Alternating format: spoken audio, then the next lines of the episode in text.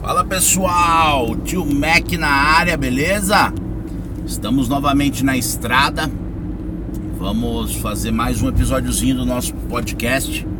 Hoje eu vou falar de um assunto bem bacana e que o, insight para falar desse assunto veio de um seguidor me procurou dias atrás perguntando a minha opinião sobre um determinado produto que ele fazia e se o mercado estava saturado. Como é que eu via isso daí?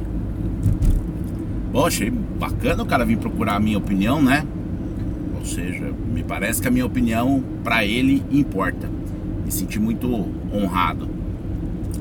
O produto que ele me mostrou é um produto bem comum para vocês que me seguem aqui. Eu não faço, mas é um produto bem comum. O que, que é o produto, pessoal? O abridor de garrafas, uh, aquele modelo de parede, feito de madeira uh, não nobre ou compensado, né? Com transferência de imagem por transfer print, enfim, ele me perguntou se o mercado estava saturado para isso. Bom, a primeira coisa que eu disse a ele, e que quero dizer a vocês aqui, se a minha opinião for relevante, eu acho que é sempre bom a gente ouvir alguém falar sobre algum assunto e formar nossas próprias opiniões, né? Não chamo nem de conclusão, mas é uma opinião. Então eu disse a ele primeiro que eu não acredito em mercado saturado, ok? Praticamente nenhum segmento. Aliás, nesse momento, em nenhum segmento. É, esse, esses últimos quase dois anos aí, envolvendo a pandemia, nos ensinou muitas lições, né? Algumas sofridas, outras nem tanto, mas nos fez pensar em reformulações de negócios triviais, né? E é aí que eu pego o gancho para falar que não existe produto, mercado saturado.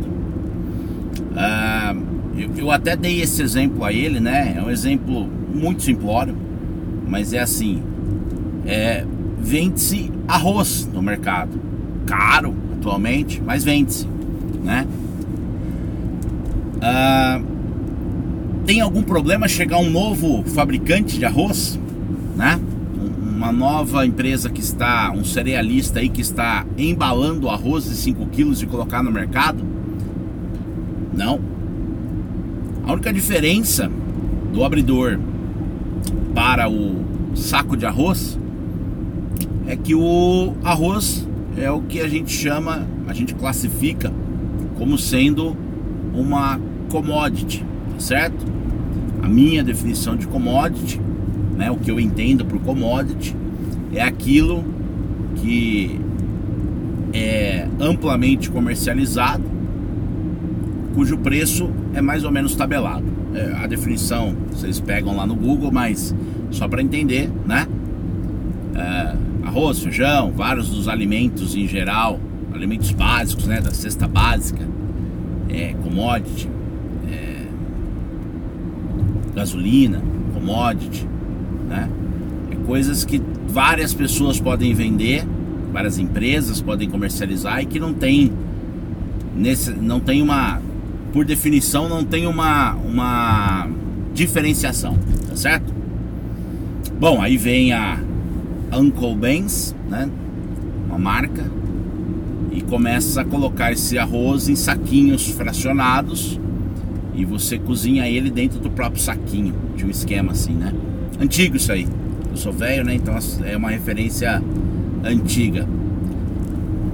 Uh, mas tem o exemplo da água que eu postei no feed do meu Instagram há uns dias atrás também. Uh, uma garrafinha de água, vocês já me ouviram contar essa história. Água mineral 500ml em garrafinha, um real, menos, um pouquinho mais, né? Algo aí entre 75 centavos até uns dois reais, né? E aí você pega uma água de luxo, vamos chamar assim, Você vai para uma Perrier da vida, 10, 12 contos, São Pellegrino na mesma faixa, ou talvez a São Pellegrino um pouquinho mais barata, a Perrier um pouquinho mais cara, e você chega até numa garrafa da água Voss, creio que a pronúncia seja essa, e ela tá aí 33 até 39 reais, ela tem umas variaçõezinhas ali com gás, sem gás tal. É água. Em teoria, é uma commodity, água mineral, né? Uma coisa que muitas pessoas vendem e não tem diferenciação. Vírgula, vírgula, né? Já falei sobre isso. A voz faz uma garrafa, ela tem a de plástico, mas ela faz a de vidro também, uma garrafa exuberante, do ponto de vista do design exuberante. E eu vou resumir, né, para não ficar repetitivo. Você comprar água mineral para matar a sua sede, essa de dois reais, né? Muitas vezes você compra até numa lanchonete, no shopping, quando você vai fazer um lanche e tal, você vai pagar cinco pila, né? Ah, para matar a sua sede. Então você bebe e depois você até pega garrafinhas tem umas que dá pra torcer, virar um, um, um, um negocinho que você joga lá no, no reciclável. Outras você fica batendo com ela na mesa, enchendo o saco do cara que tá na mesa do lado. Depois você joga no descartável. Enfim, você dá um fim na garrafa. Não tem um ritual. É, abriu, bebeu, matou a sede, legal, tchau, vambora. Agora, você não vai comprar uma água Voz de 37 pila e fazer desse jeito. Entendeu? Você muito provavelmente vai querer colocar ela para gelar, vai pegar e o lugar, você vai achar um lugar para tomar essa água na tua casa, na bancada da cozinha, na, numa mesa, uma mesa de centro, né, na tua mesa de jantar, do lado da churrasqueira, enfim, você vai achar um lugarzinho bonito para fazer isso. E aí você vai pegar um, um copo muito bonito, você provavelmente vai certificar de que ele está limpíssimo, porque pode ser que ele tenha ficado né, molhado ali no escorredor de pratos, e aí a marca d'água gerou uma manchinha no copo, você vai querer limpar isso daí. E aí você vai catar teu celular, ó, vai catar um celular para beber água. Enfim, e você vai fazer aquilo, né? Fazer um story, vai marcar a água voz, né? Mesmo sabendo que isso não vai dar em nada. Você vai fazer uma ou duas filmagens, talvez em câmera lenta, despejando a água no copo e tal. Não, é, não necessariamente você, mas quem comprar, muito provavelmente vai fazer isso, porque é um ritual, não é uma água normal. Você não está matando sua sede, você está vivendo uma experiência. Tomar uma água de 37 pila numa garrafa de vidro com o, o, a sofisticação que tem a voz, você vai passar por uma experiência, entendeu? Eu nunca fiz isso, mas deduzo que é água. né? É água, simplesmente é água. Posso estar enganado, mas não, não, ainda não é para mim essa experiência. Então, voltando ao assunto do abridor, eu disse a ele: não existe mercado saturado, né? Primeira pergunta que eu fiz a ele é assim: por que raios, né? Eu queria falar agora alguns palavrões, mas eu vou me conter. Então, por que raios o abridor tem que ser retangular? O formato da madeira que põe ali, seja ela pinos, madeira de lei, marchetaria, compensado, não importa. Por que raios tem que ser retangular? E eu não estou falando só dos abridores de transferência de imagem, não, tá? Estou falando no contexto geral e óbvio, só estou usando o abridor como exemplo. Pensem nisso em qualquer produto que vocês queiram fabricar, né? Por que tem que ser é, retangular? Não pode ser redondo. Aí eu mandei uma foto para ele de um que eu tinha acabado de fazer naquela mesma semana em que ele me perguntou, de um que eu cortei na halter, né? Oval. E que ficou muito bonito, muito bonito. Ah, mas você cortou na halter. Pô, daria pra fazer na tico-tico com o pé nas costas ainda por cima, entendeu? E eu fiz na halter porque eu tava testando ela, dando uma alinhada nos eixos lá, ver se ela tava fazendo o formato oval com perfeição. Mas poderia ser uh, qualquer outro formato, poderia ser feito na mão. poderia ser um hexágono, um trapézio, podia ter uma forma irregular, né? Uma geometria irregular. Podia ter o canto chanfrado ou não. Podia aplicar, e eu fiz isso, sou Sugiban, Yaksugi, né? Carbonizar a madeira, eu carbonizei a lateral. Ficou bem bacana, né? Eu uso ganchos de fixação, ganchos ocultos, é aquele que vão atrás, vão por dentro da madeira, eles ficam embutidos da madeira. Então você coloca dois parafusos na parede e, e encaixa esses parafusos dentro desse gancho. Ele meio que trava, não é só colocado, ele é, ele é encaixado. Então ele fica, faz com que a madeira fique bem rente, muito rente à parede, né?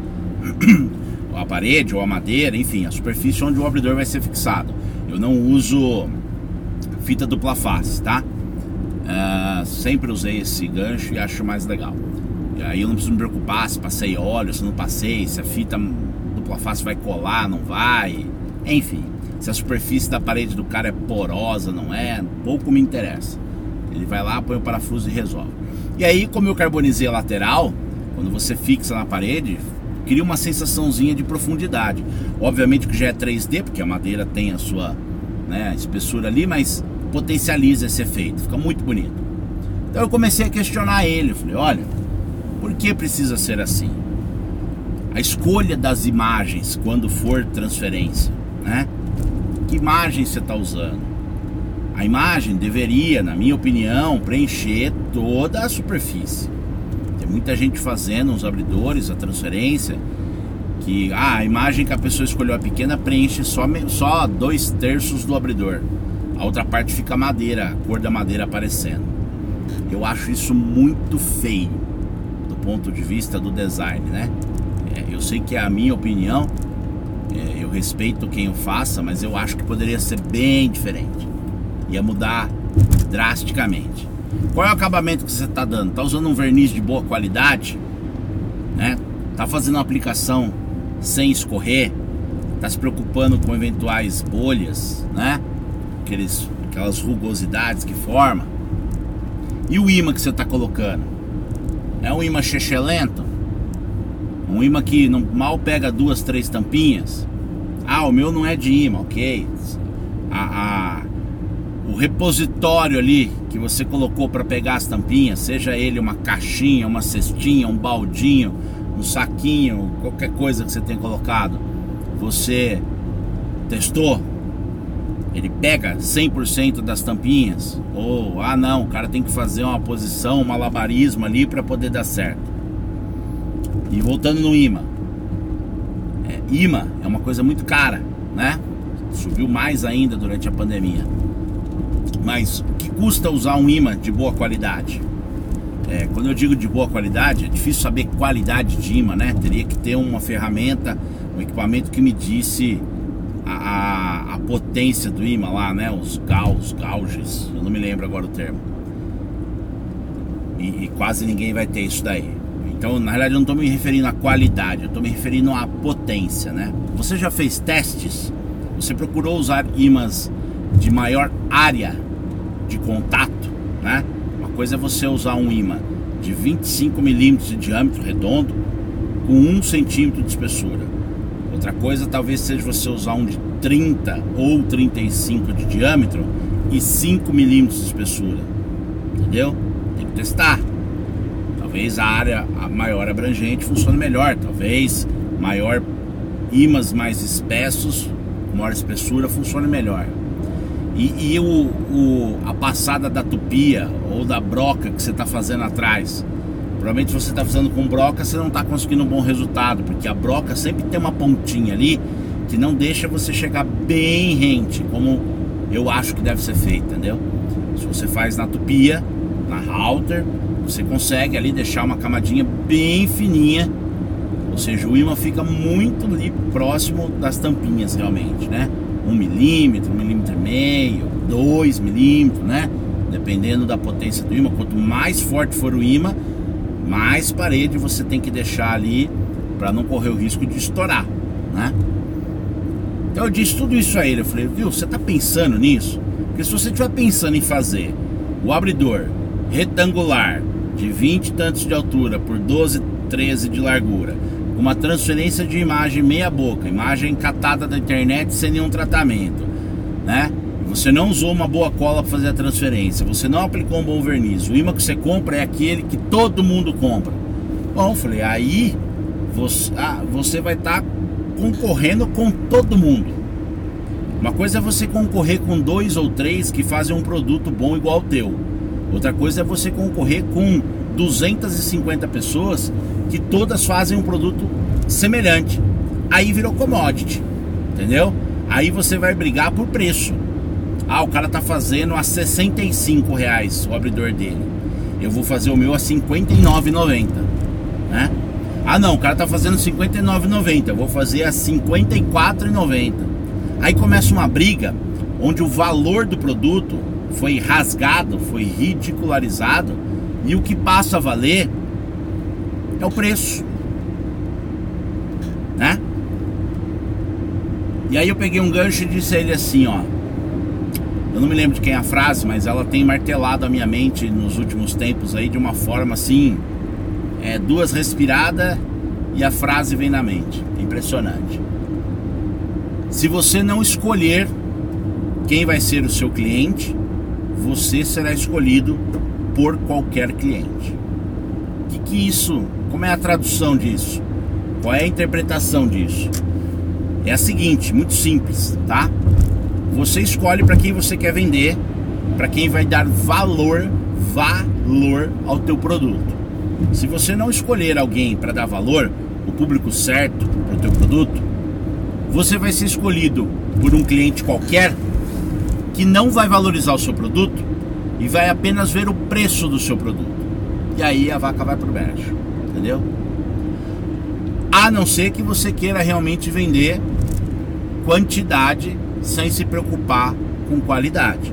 Ah, não, eu vou contratar dois ajudantes aqui, eu vou nessa semana aqui fazer 300 abridor, vai sendo compensado mesmo, vai ser uma imagem o abridor tem 20 de comprimento, de altura ali, mas eu vou usar uma imagem de 12 e ela vai ficar centralizada ali, ou logo abaixo do abridor.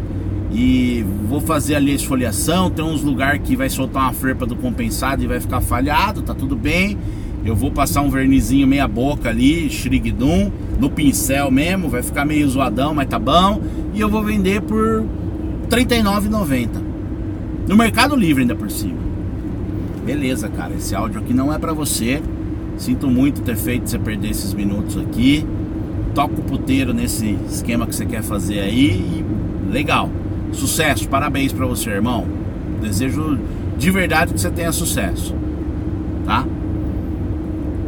Agora, se você tá afim de fazer um produto diferenciado, volta e escuta tudo que eu disse. Ouve duas vezes se for necessário. Tá? não, não, não, não se conforme com os rótulos atuais. Se a Netflix lá no passado tivesse entendido que o conceito de videolocadora, seja ela em VHS ou DVD ou Blu-ray ou caceta que eu for, se ela tivesse entendido que aquilo era o, o normal e tava tudo bem, a gente nunca teria chegado onde a gente chegou hoje. Sabe-se lá o que vem pela frente ainda. Eu, eu, eu, eu já fui cinéfilo, que fala, cinéfilo, sei lá. Um cara que adorava assistir filmes, tinha filme pra caralho. Ia na locadora na quinta-feira, pegava cinco filmes, cinco fitas VHS, assistia tudo, né? Era o pacote que eles falavam, se é mais barato do que alugar filmes é, individuais. E na segunda-feira eu tinha que devolver rebobinado, senão pagava a multa também. E eu assistia cinco filmes todo final de semana, quatro filmes tal. Toda quinta ia lá pegar. Era um ritual. Quinta-feira era dia de comer lanche na lanchonete, no trailer que tinha em frente ao, ao videolocadora. E aí pegava os filmes, ia embora. Na segunda-feira, quando eu saía do trabalho, já ia direto devolver. Era assim, esse era o ritual. Ah, acho que eu peguei uma entrada errada no trânsito aqui. Enfim. Mas a Netflix acreditou e fez diferente. O que, que eu espero agora da evolução disso? Né? O que eu gostava muito da videolocadora? Né? E vocês já vão entender por que eu estou misturando os assuntos. Eu chegava lá e quem me atendia era o Samuel, né? Era o proprietário da locadora, né? Eu falava, Samuel, semana passada eu peguei um filme assim, assim, assado. Sabe qual? Ele falou, sei. O cara, né, se inteirava. Ele era o consultor. Falei, eu queria outro nessa pegada. Entendeu? Pô, mas na hora o cara sacava e falava, não, vem, vem cá, vem cá, vem cá, vem cá, vem cá. Aí já ia num canto lá e falava assim, ó, esse aqui é muito bom. É melhor que aquele, ele falava. E raramente ele errava. Então você ia lá e chegava e falava assim, ó, gostei de assistir.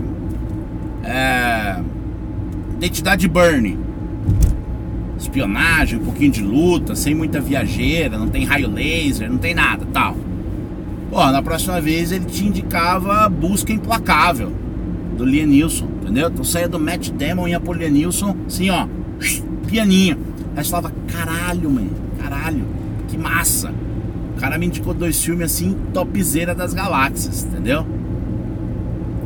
Eu espero que num futuro próximo surja consultores de filme. Você vai contar uma história, ou eu vou chegar pro cara e falar assim: sabe The Walking Dead?